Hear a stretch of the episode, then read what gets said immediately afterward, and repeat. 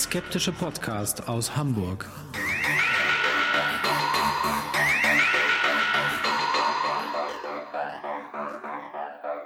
Hallo und herzlich willkommen zum 140. Mal bei Huxella, dem skeptischen Podcast aus Hamburg. Wie immer bei mir die wunderbare Hoax-Mistress Alexa. Halli, hallo. Und am anderen Mikrofon der Hoaxmaster Alexander. Und auch heute haben wir wieder ein spannendes Thema und deswegen wollen wir mal direkt anfangen.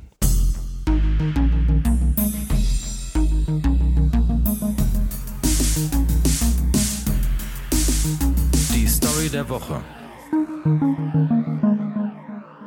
In der Story der Woche machen wir diesmal eine Reise nach Ägypten, wo man sich erzählt, dass äh, eine Reihe von ja ägyptischen Ausgräbern, was auch immer die da genau wie ausgraben wollten äh, und ob es Archäologen waren, ist auch nicht klar, ähm, ein, ja einen Topf finden, einen recht großen, ähm, der versiegelt ist und äh, diesen Topf öffnen und darin Honig finden. Und Honig ähm, ist tatsächlich noch nach sehr, sehr langer Zeit genießbar. Das heißt, sie wussten gar nicht genau, was sie da gefunden haben und wie alt das ist.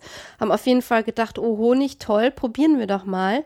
Bis der eine auf einmal ein Haar findet und also sich wundert, warum da mitten im Honig auf einmal ein Haar ist. Und dann schauen sie sich das Ganze genauer an und müssen zu ihrem, nach, nachdem sie schon einiges davon gefuttert haben, zu ihrem großen Entsetzen feststellen, dass sich in diesem Topf mit Honig die Leiche eines Kindes befindet.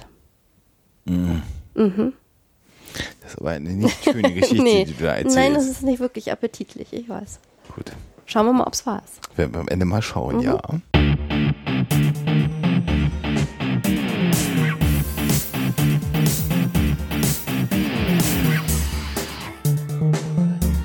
Thema der Woche. Das heutige Thema der Woche ist ein Thema nochmal aus unserem Themenschwerpunkt 2013 Präastronautik. Ähm, wir haben für 2014 kürzlich auch einen neuen Themenschwerpunkt mhm. festgelegt. Das werden wir aber noch nicht sagen, aber es wird auch da Der wieder. gefällt ein mir persönlich besonders gut. Ich finde das auch ganz spannend und wir haben mh, hm, da auch schon Ideen, wie wir da wieder interessante Interviews versuchen zumindest zu bekommen. Aber das machen wir alles Ende 2013 werden wir euch das ankündigen, um was da gehen wird. Äh, heute geht es um ein ja, um eine Stadt und ein Ereignis in einer Stadt, was uns an den verschiedensten Stellen in diesem Jahr untergekommen ist. Und ähm, was ist es, Alexa? Ja, also der Titel könnte lauten Mohenjo-Daro, das Geheimnis einer vorzeitlichen Stadt und ähm, Untertitel oder die Geschichte von vorzeitlicher atomarer Kriegsführung. genau. Ja, man erzählt sich und es wird äh, an vielen Stellen äh, von Anhängern der Präastronautik behauptet, dass sich in Mohenjo-Daro ähm, Nachweise finden lassen, dass dort ein Atomschlag stattgefunden hat und das wirklich ähm, weit vor Christi Geburt. Und ähm, wenn man dann so ein bisschen weiter guckt, noch was für Geschichten man da sonst finden kann, dann ist sogar die Rede davon, dass da das Atlantische Imperium äh, Krieg gegen das Rama-Imperium geführt hat. Und das haben sie eben auch mit Atomwaffen getan. Und deswegen ist die Stadt im Prinzip so schnell verlassen worden, weil die Bewohner schlicht und ergreifend vernichtet worden sind. Und ähm, die Anhänger dieser Theorien führen verschiedene Beweise oder Argumente ins Feld. Ähm, und beginnen damit, dass dort Radioaktivität nachzuweisen ist.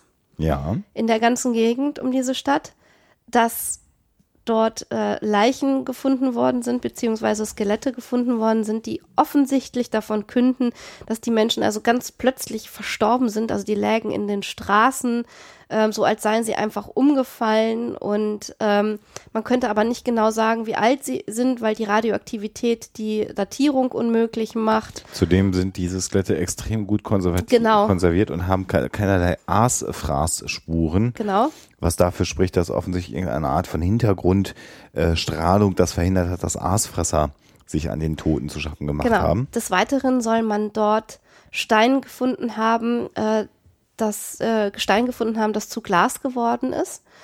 Und das deutet natürlich auf eine extreme Hitze hin, von der man gar nicht weiß, wie sie sonst hätte zustande kommen können. Das Einzige, wo sowas stattfinden kann, ist in der Nähe von Vulkanen mhm. und da ist eben keiner. Genau. Also Meteoriteneinschläge sind auch nicht zu verzeichnen.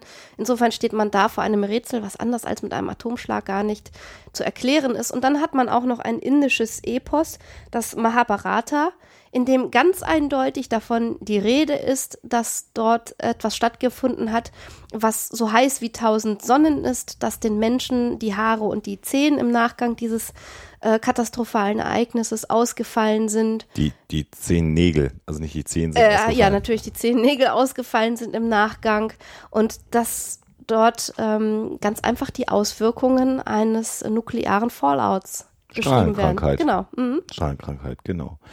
Mohenjo-Daro, damit ihr das einordnen könnt, liegt am Indus oder hat am Indus gelegen im heutigen Pakistan. Und die Ereignisse, die Alexa gerade geschildert hat, müssen so ungefähr 1800 vor Christus stattgefunden haben. Also gut vor 4000 Jahren. Es wird auch ganz gerne ab und zu ein etwas kryptisches Zitat von Oppenheimer angeführt, der gesagt hat, ähm, als er gefragt wurde, ob das denn äh, diese Atombombenexplosion, äh, dieser Test, dieser Trinity-Side-Test, äh, der erste war, das erste Zünden einer Atombombe, da soll er wohl gesagt haben, ja, in modernen Zeiten schon. Äh, was natürlich ganz eindeutig darauf hindeutet, dass in vorzeitlichen, ähm, bei vorzeitlichen Kulturen schon mal unter Umständen eine stattgefunden hat. Und ich glaube, wir sollten auch hier langsam mal aufklären, was davon zu halten ist. Es gibt bei Ancient Aliens, der tollen Serie auf dem History Channel in den Vereinigten Staaten, auch darüber eine ganze Episode, die im Prinzip das, was wir hier erzählen, nochmal ganz schön reißerisch auch darstellen. Ähm, und äh, tatsächlich, wie so oft bei der Präastronautik, ist es gar nicht das Problem, dass die Fakten nicht erklärbar sind, die die Anhänger dieser Theorie bringen, sondern dass die Fakten schlichtweg falsch sind, die sie liefern. Und somit muss man das gar nicht erklären. Nichtsdestoweniger wollen wir uns doch nochmal die Sachen anschauen und wollen mal dahinter blicken, ob eben im Mohenjo-Daro eine Atombombe explodiert ist von mir aus auch eine Neutronenbombe, weil äh, den ersten Aspekt werden wir gleich noch nennen.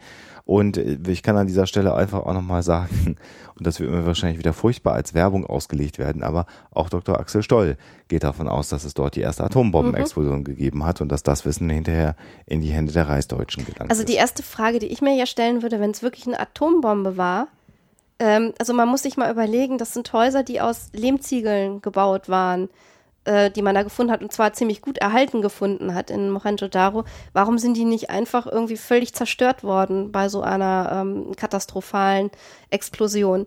Äh, das ist Punkt eins. Und dann äh, Punkt zwei zum Thema Radioaktivität.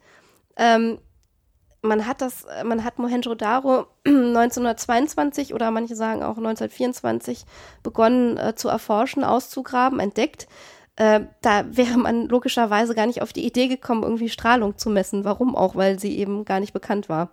Und die wäre dann, wenn es eine Atombombenstrahlung wäre, inzwischen auch gar nicht mehr vorhanden.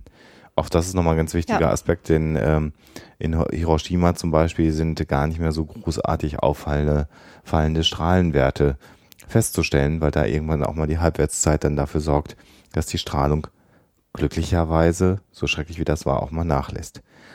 Vielleicht beschreiben wir zunächst mal das, was man wirklich findet in Mohenjo-Daro und äh, was man sich anschauen kann. Und da gibt es natürlich einige Dinge, die tatsächlich sehr ungewöhnlich sind und die wir sicherlich auch nochmal gut kommentieren können. Denn Mohenjo-Daro ist eine Stadt, die tatsächlich vor ja fast 5000 Jahren, 2600 vor Christus, äh, äh, gegründet worden ist und sie ist sicherlich eine der größten Städte der Antike gewesen. Das ist also zunächst mal äh, ein Fakt, der sehr, sehr spannend ist. Was bei Mohenjo-Daro auch ganz wichtig ist und ganz interessant ist, ist, dass die Stadt in sich sehr viele Besonderheiten hat. Mhm. Sie hat offensichtlich, zumindest am Anfang ihrer Gründungszeit, zum Beispiel keine Handwerksviertel gehabt. Ähm, keine, keine Viertel, die Produktivität in irgendeiner Weise ähm, aufwiesen, was dafür spricht, dass es so eine Art Verwaltungsstadt ursprünglich mal gewesen ist. Und was auch da merkwürdig ist, ähm, neben der Architektur, die total bemerkenswert ist, denn die ganze Stadt ist, weil man ja sich vor dem äh, Schwemmwasser des Indus schützen musste, ist auf einem Plateau gebaut, was aus Ziegeln hergestellt ist und man Künstlich, genau. künstlich hergestellt worden ist. Und man kann sich jetzt überlegen, bei einer so großen Stadt, wie viele Ziegel das sind und wie viele Bäume man zum Brennen fällen muss und wie das Ganze überhaupt vonstatten gehen kann. Allein das ist schon eine unfassbare Leistung. Ähm, es gibt kaum irgendwelche Herrschaftsstrukturen, die man da ausmachen kann. Also mhm. normalerweise würde man jetzt denken, man hat irgendwie einen riesen Palast und dann irgendwie so, so normale Stadtbewohner, die da so drumrum wohnen. Das kann man aber gar nicht so genau unterscheiden. Es gibt zwar eine Ober- und eine Unterstadt, die sind durch halt so, so einen Arm des Indus äh, durch Wasser meistens getrennt. Äh, vor allen Dingen, wenn es äh, halt zu Überschwemmungen kommt. Aber ansonsten kann man jetzt nicht sagen, irgendwie da wohnte der oberste ähm, Herrscher irgendwie und dann die Bevölkerung. Mm, man hat auch kaum Hinweise darauf gefunden, dass es irgendwelche religiösen Strukturen gegeben hat. Kaum Tempel oder gar kein ja. Tempel, keine riesigen Statuen, die sonst üblicherweise nee, so, voll wären. Genau, so eine kleine Priesterstatue äh, gefunden. Äh, oder vielmehr sagt man, dass es ein Priester sein könnte. Sicher ist man sich da aber nicht. Und das größte Bauwerk ist ein Bad. Das ist eine ziemlich große Anlage, die ein sieben mal zwölf Meter großes Becken enthält. Und man kann zwar, wenn man jetzt Vergleichsschlüsse zieht, äh, kulturelle Art davon ausgehen, dass es unter Umständen für rituelle Waschungen genutzt worden ist, aber auch das kann man eben nicht mit Sicherheit sagen. Weitere Besonderheit in Mohenjo-Daro war die Tatsache, dass ähm, jeder, je, fast jedes äh, Wohnhaus mit einem eigenen Brunnen versehen war, der gebohrt worden ist, bis runter zum Grundwasser. Das wird fälschlicherweise dann auch, also äh, in den, in den Präastronautik Darstellungen wird Mohenjo-Daro auch als überaus modern dargestellt, was sie tatsächlich war. Da kommen aber dann so Sätze rein wie, in jedem Haus gab es fließendes Wasser, mhm. was so die, die, die eines Wasserhahnes genau. äh, so in den Kopf äh, auch wahrscheinlich willentlich hineinsetzt. Das war nicht so, aber sie hatten schon auch in jedem Gebäude, in fast jedem Gebäude einen eigenen Brunnen, und was sehr ungewöhnlich das war. Das ist ungewöhnlich und absolut faszinierend. Also die äh, Wege ähm, des Wassers vom ähm, ja, Aushub aus dem Grundwasser bis hin zum Endverbraucher sind so kurz, ähm, dass man wirklich sagen muss, das ist eine ganz besondere Wasserkultur, die ähm, dort ähm, zu finden ist. Und ich finde allein diese Tatsache, äh, dass man da solche architektonischen und kulturellen Besonderheiten hat, ähm, absolut erstaunlich. Man hat zum Beispiel auf einem Plateau in der Nähe ähm, entdeckt äh, ja etwas, was, was man sagen kann, wie ein riesiges Feld, wo man also Steinklingen in den verschiedensten Herstellungsstufen ähm, gefunden hat, sodass man sagen kann, dass dort die Produktion für die Steinklingen, die dann in der Stadt benutzt worden, stattgefunden hat und auch die natürlich äh, verkauft wurden. Es herrschte auch reger Handel, also ähm, die Handelsbeziehungen sind sehr, sehr gut äh, nachweisbar. Es war also wirklich eine hochentwickelte, ähm, sehr spezialisierte Kultur, ähm, man hat zum Beispiel auch sumerische Siegel dort gefunden. Ähm, es wurde in Mohenjo-Daro eine Schrift erfunden. Also man hat sich da wirklich äh, zu hohen kulturellen Leistungen aufgeschwungen. Wobei bei der Schrift muss man sagen, sie hatten keine Schrift, so wie wir sie heute kennen, aber man vermutet eben, dass gerade für den Handel ja. äh, eigene Siegel mit eigenen Schriftzeichen, um eben Warenmengen und Preise sozusagen zu deklarieren, verwendet Hat wurden. Hat man übrigens bis heute nicht entschlüsselt. Das ist auch noch eine ganz spannende Geschichte. Also wenn man sich das mal so überlegt, ist die Stadt, so wie sie sich archäologisch darbietet, eigentlich schon spannend genug. Ähm, und eine der spannendsten Fragen, die man aber bis heute noch nicht abschließend beantworten kann, ist, warum sie denn dann aufgegeben wurde. Mhm. Also erstmal hat man nicht nur eine äh, Ausgrabungsschicht, sondern man hat ähm, sehr, sehr viele Siedlungsschichten, die man äh, sehr gut nachweisen kann. Und da kommen wir dann nachher wahrscheinlich auch nochmal drauf zurück. Und dann irgendwann ähm, eben keine mehr. Und dann irgendwann ist die Stadt einfach aufgegeben worden, unter Umständen, weil der Lauf des Indus ähm, oder anderer Flüsse sich ähm, geändert hat, sodass dann eben ähm, ja die Versorgung nicht mehr garantiert war, dass zum Beispiel die Produktionsstätten im Hinterland nicht mehr aufrechterhalten worden sind äh, und dass man dann irgendwann die Stadt aufgegeben hat. Aber ich glaube, da ist noch sehr viel Forschungsbedarf. Also da ähm, ist sicherlich noch nicht das letzte Wort gesprochen. Ähm, wer da federführend ist bei den Ausgrabungen, das ist ein Professor Michael Jansen. Der ist ähm, Architekturhistoriker, also hat sich besonders auch mit Stadtgeschichte und architektonischer äh, Kultur beschäftigt und ist da auch archäologisch federführend eben bei den Ausgrabungen und hat also einiges auch publiziert. Es gibt eine ganz tolle Doku, die man sich da anschauen kann. Ähm, und jetzt können wir langsam, glaube ich, auch daran gehen, die Argumente der Präastronautiker Und der Atomwaffenfreunde. Genau, der Atomwaffenfreunde mal auseinanderzunehmen. Wir haben schon über die Radioaktivität gesprochen. Äh, Das haben wir schon erklärt. Ein weiterer Aspekt, ähm, den wir äh, zunächst mal aufklären können, ähm, und auch das hast du ganz kurz angesprochen, war der Fakt, wenn da eine Atombombe explodiert wäre, dann wären eben diese Steine, also nicht Steine falsch, die Lehmziegel, aus denen die Stadt gebaut wäre, natürlich zerstört worden und den würde man gar nicht mehr diese Stadt in diesem Zustand finden. Da gibt's dann ja noch Stimmen, die behaupten, naja, sie haben halt eine Neutronenbombe benutzt, die dafür oder sich dadurch auszeichnet, dass die Gebäude heile bleiben und nur organisches Material äh, zerstört wird. Dann wären die Skelette aber auch futsch. Ja, und vor allen Dingen, und da kommen wir dann zum nächsten Punkt, sie berichten eben von Skeletten, die überall in der Stadt gefunden worden sind, in einem Zustand, Zu Tausenden, wie, wie man es irgendwie denken könnte. wie du Dann. es beschrieben hast, äh, in einem sehr guten Zustand und zum Teil auf der Straße liegend, so wird es dann ja dargestellt. Oder sich an den Händen halten, glaube ich auch. Ne? gibt es auch eine, eine Beschreibung. Äh, Zunächst mal hat man 37 Skelette in dem gesamten Grabungsgebiet bisher gefunden. Das ist erstmal nicht so viel, als dass man sagen könnte, im Rahmen einer Explosion sind alle Einwohner auf einen Schlag gestorben. Es ist auch erst ein Zehntel ausgegraben übrigens der Stadt. Also man ist da auch noch links nicht fertig. Aber Genau. Äh, Kommen wir zum zu dem Fundort der Leichen. Es war zur damaligen Zeit zunächst mal nicht ungewöhnlich, eine Leiche, also einen Verstorbenen, unter dem Haus zu bestatten. Das war durchaus gang und gäbe, dass man äh, äh, offensichtlich die Leute dort bestattet hat, wo man gewohnt hat. Ähm, machen heute auch noch einige Mörder, die dann im Keller ihre Leichen äh, haben. super.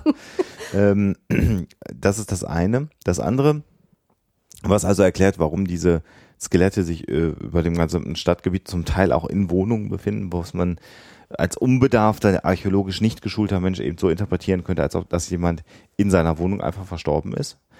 Das zweite sind die Leichen, die auf einer Straße, so wird es ganz oft äh, beschrieben, gefunden worden sind, so als ob sie einfach auf der Straße um, tot umgefallen sind. Ich musste da gerade wieder an Pompeji denken. Mhm. Da muss man ganz klar sagen, die Stadt ist über einen Zeitraum von ja, 1000 Tausend Jahren besi- besiedelt worden und auch die Leichen, die man gefunden hat, die Skelette, sind äh, zum Teil Jahrhunderte, wenn nicht sogar bis 1000 Jahre auseinander, erstmal vom Alter her. Und äh, damals war es durchaus üblich, gerade auch weil der Indus immer wieder Schlamm angeschwemmt hat, dass die Stadt immer wieder übereinander gebaut worden ist. Das heißt, dort, wo die Leichen jetzt lagen, wo also, äh, oder anders, es gab eine Straße, über diese Straße sind dann irgendwann Häuser gebaut worden. Ähm, und man hat dann, wie es üblich war, seine Verstorbenen im Haus sozusagen unter dem Haus verbuddelt. Wenn man das dann archäologisch betrachtet, kann es dann so sein, dass die Leiche, wenn man auf die falsche Grabungsschicht guckt, auf der Straße gelegen hat. Das hat sie aber, weil die Straße vor 100 Jahren an der Stelle war und gar nicht mehr zu dem Zeitpunkt, wo man die Leiche gefunden hat. Soll nur heißen, es gibt keinerlei Beleg Also die dafür. waren alle begraben und die sind nicht auf der Straße umgefallen. Das wäre jetzt mein Fazit gewesen. Danke, genau. Ähm, das erklärt dann im Übrigen auch, warum die Skelette in einem so guten und vollständigen Zustand sind, weil wenn man jemanden begräbt, dann kann es keinen Aasfraß geben, weil dann ist die Leiche ja Im Haus begraben. buddeln die Tiere auch nicht unbedingt an Gräbern rum. Und das Letzte ist, was für die gute Erhaltung spricht, ist auch nicht die Tatsache, dass da irgendwelche Hintergrundstrahlung irgendwelche Wirkung hat, sondern Mohenjo-Daro befindet sich tatsächlich im trockensten und heißesten Gebiet der Erde. Also das, als ich das gehört habe, ich meine, das muss man sich mal vorstellen, Temperaturen über 50 Grad sind da keine Seltenheit. Das ist total krass. Und das konservi konserviert natürlich auch Ja. prima. Deswegen sind die Lehmziegel da auch so gut erhalten. Also das mal zu den Tausenden von Skeletten, die man gefunden hat in der Stadt, die dafür sprechen, dass alle spontan tot umgefallen sind, ist nicht ganz so. Nochmal ganz kurz zur Radioaktivität. Also wenn da Strahlung nachzuweisen ist, ähm, dann spricht das dafür, dass das erst, wie du schon angedeutet hast, äh, in den letzten Jahrzehnten äh, zu irgendwelchen Ereignissen gekommen ist. Und ähm, es kann durchaus sein, dass da unter den Teppich gekehrte Unfälle in äh, umher oder umliegenden Atomkraftwerken auch eine Rolle gespielt haben. Also es muss nicht unbedingt sein, äh, dass das äh, so gar nicht der Fall ist mit der Strahlung, aber die ist dann sicherlich auch anders zu erklären ähm, als mit einer Atombombe in vorzeitlichen Kriegen. Und es ist gar nicht sichergestellt, man weiß gar nicht so genau, wer da Strahlung gemessen hat. Es gibt so richtige Quellen darüber, wer da nun mit dem Geigerzähler da unterwegs gewesen ist, nicht, sondern es wird immer nur behauptet, dass das der Fall das gewesen Coole ist. ist, also man schreckt auch nicht davor zurück, mal eben so einen Wissenschaftler zu erfinden. Also ein gewisser Francis Taylor hat zum Beispiel äh, irgendwelche Höhlenzeichnungen gefunden und davon, also äh, oder oder irgendwelche Aufzeichnungen übersetzt und dann Hinweise darauf gefunden, dass da auch eine Atombombenexplosion stattgefunden hat. Und diesen Francis Taylor, den gibt's überhaupt nicht. Also da findet man nichts. Das ist eine, eine Person, die irgendwie reine Fiktion ist und die äh, letzten Endes nur dazu dient, irgendwelche fadenscheinigen Argumente zu untermauern. Tja. Ähm, wir können ja noch mal kurz einen Blick abschließend werfen auf das Mahabharata als Quelle für die Atomexplosion, die da beschrieben sein soll, mit den tausend Sonnen und den ausfallenden Haaren und Lass uns. Glas noch die, ganz kurz noch die Verglasung ansprechen, ja. weil das ja auch ein ganz wichtiger, wichtiges Argument gibt, wo also gesagt wird, da muss so eine große Hitze vorgeherrscht haben, dass eben Gestein zu Glas geworden ist und das kann entweder nur vulkanischen Ursprungs, ein Meteorit oder eben eine Atomexplosion gewesen sein. Ähm, das, da ist im Englischen immer die Rede von Vitrification. Das ist, also wenn man es äh, ungefähr überträgt, äh, sowas wie Emaillierung. Und was sagen wir dazu? Ja, hat's gegeben, Ja. aber Aber es waren schlicht und ergreifend Tonscherben, die man da gefunden hat und die auf einer Seite äh, emailliert waren. Und das ist nun ein Prozess, der für ähm, ähm, Tonherstellung oder für, für ähm, ja, Tongerät oder Tonschalenherstellung durchaus nicht ungewöhnlich ist. Also da ist jetzt nichts dran, da sind auch keine, keine Mauerwerke, die irgendwie komplett zu Glas geworden sind oder verschmolzen worden sind, äh, was überhaupt nicht zu erklären ist sondern äh, das ist einfach und äh, das sind einfach Tonscherben, die man da gefunden hat, ein paar. Ähm, es gibt in Schottland ähm, diese berühmten verglasten Befestigungen, also wo wirklich so Steine aus dem Mauerwerk irgendwie zu Glas geworden sind. Die sind zwar jünger als Mohenjo-Daro, aber haben ähm, auch so ein bisschen immer so die, äh, den Zweck bei äh, Präastronautikern als Argumentationshilfe zu dienen, weil man sich auch sagt, irgendwie, ja, die Hitze ist so groß, das kann man gar nicht ähm, herstellen. In, in der Eisenzeit, in der diese, diese Befestigungen, die dann verglast sind, also die es auch wirklich gibt, dieses Mauerwerk, dieses verglaste, als die her, also nicht hergestellt worden, aber als die ähm, nachweisbar sind, also da in der Zeit, in der die datiert worden sind, war das durchaus möglich, einfach mit einem Feuer, was an einer Mauer brennt, äh, einen solchen Prozess auszulösen. Das heißt also, die Technologie hatte man. Man weiß zwar nicht genau, wer das gemacht hat und warum das passiert ist, ob es mit Absicht passiert ist oder bei einem Angriff oder weiß der Geier wie, aber äh, das ist durchaus natürlich erklärbar. also so viel zu den Glas oder Verglasungen, Mhm. so muss man es ja sagen, Vitrif- Vitrifications. Und jetzt das Wort, ich kriege das nicht ausgesprochen, das Maha Mahabharata, Mahabharata. glaube ich. ähm, ja, wie gesagt, dort war ja die Rede von, von den 10.000 Sonnen und von den ausfallenden Zehen und so weiter. Und ähm, da muss man sagen, das ist einfach eine Frage der Interpretation. Zum Beispiel diese äh, Floskel ähm, heißer als oder heller als 10.000 Sonnen. Äh, das ist eine Erscheinungsform von Vishnu, also eine göttliche Erscheinungsform. Und das ist eine Floskel, die sich an vielen, vielen Stellen in genau dieser Form und in dieser Verbindung, in diesem Kontext findet. Und man kann natürlich sagen, irgendwie 10.000 Sonnen, ja, das muss eine Atombombenexplosion sein, aber man kann es auch vollkommen anders interpretieren, nämlich einfach in einem religiösen Kontext. Und das Mahabharata ist einfach ein unfassbar großes, dickes Werk mit wirklich Millionen von Wörtern letztendlich. Ähm, der äh, ein ganz wichtiger Aspekt äh, ist die Tatsache, dass die Haare und die Zehennägel ausfallen. Das wird immer wieder behauptet und wird gesagt, das ist der klare Beleg dafür, dass von Strahlenkrankheit gesprochen wird. Und da muss man sagen, das steht da so gar nicht drin. Nee, da ist nämlich von einem schlechten Omen die Rede und äh, von Ratten, die durch die Straßen laufen und Haare und Zehennägel anknabbern. Also äh, ein vollkommen anderer Kontext, als man es bei einer Strahlenkrankheit erwarten würde. Und dieses Zitat, ähm, das stammt aus einem Buch, was 1960 erschienen ist. Das äh, heißt auf Englisch The Morning of the Magicians.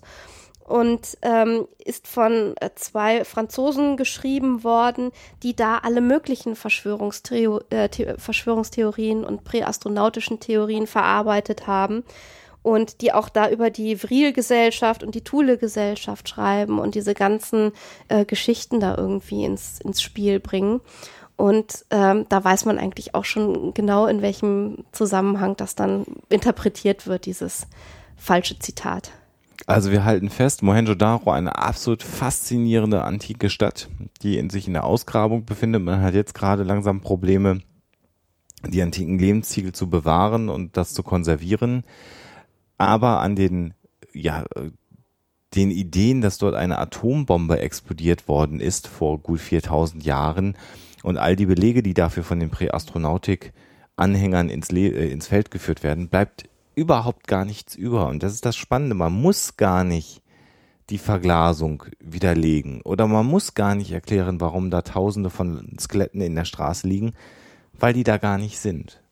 Und das ist ähm, so eine ganz typische Geschichte bei den Präastronautikern, wenn man sie denn mal so über einen Kamm scheren darf, dass man zunächst mal gucken muss, was ist denn überhaupt wirklich Fakt und dann nur anfangen muss, das zu erklären. Und meist ist es so, dass der erste Faktencheck schon zeigt, dass die ganzen Behauptungen der Präastronautiker eher so eine Spur daneben sind. Ja. Also. Außer Spesen nichts gewesen, beziehungsweise auch da finde ich, ist es eigentlich viel spannender, sich mal anzugucken, was da wirklich archäologisch läuft in Mohenjo-Daro, ja. ähm, als sich auf irgendwelche komischen Geschichten einzulassen. Das sehe ich auch so. Ja, dann wollen wir doch nochmal deine Geschichte des Jungen im Honigtopf oder Kind, genau. Kind im Honigtopf war es, glaube ich, ne? Dann hören wir doch mal an, ob das noch stimmt. Die Auflösung.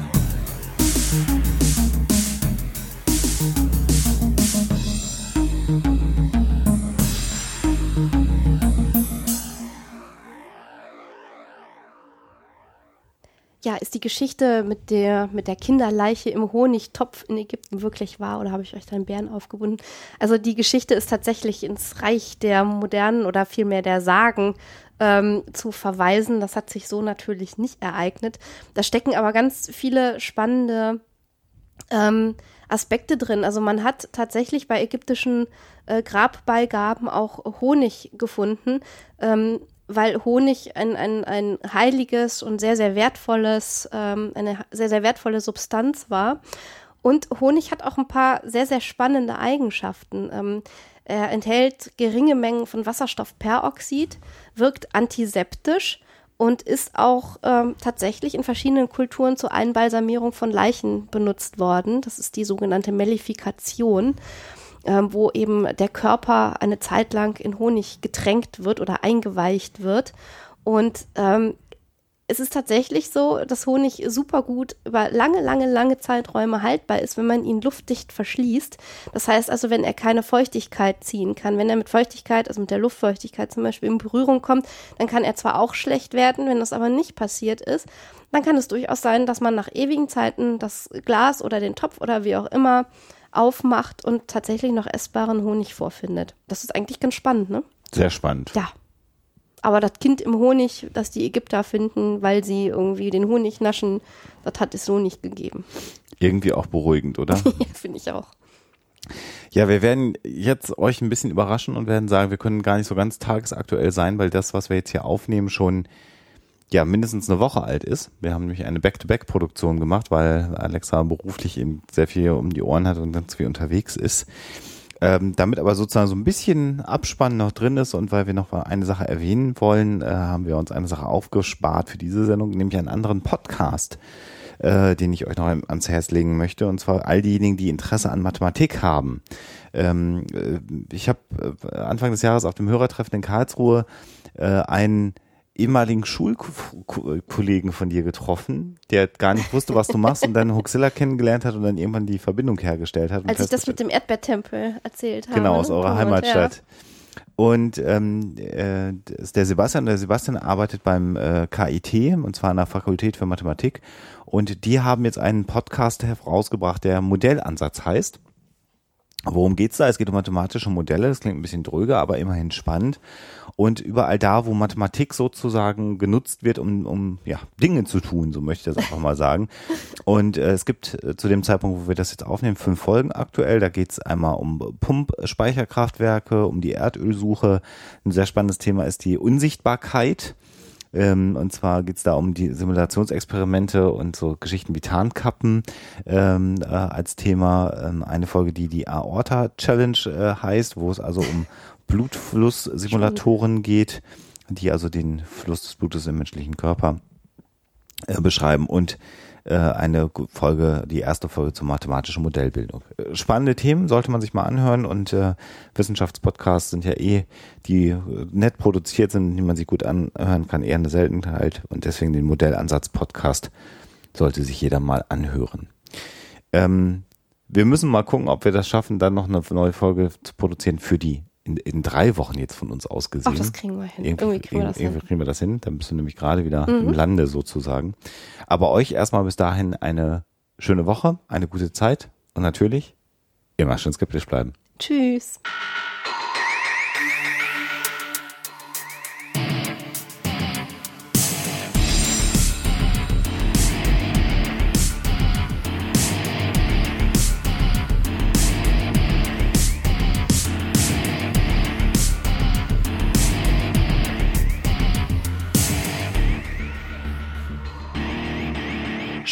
Fragen, Anmerkungen oder Feedback an info@huxilla.de.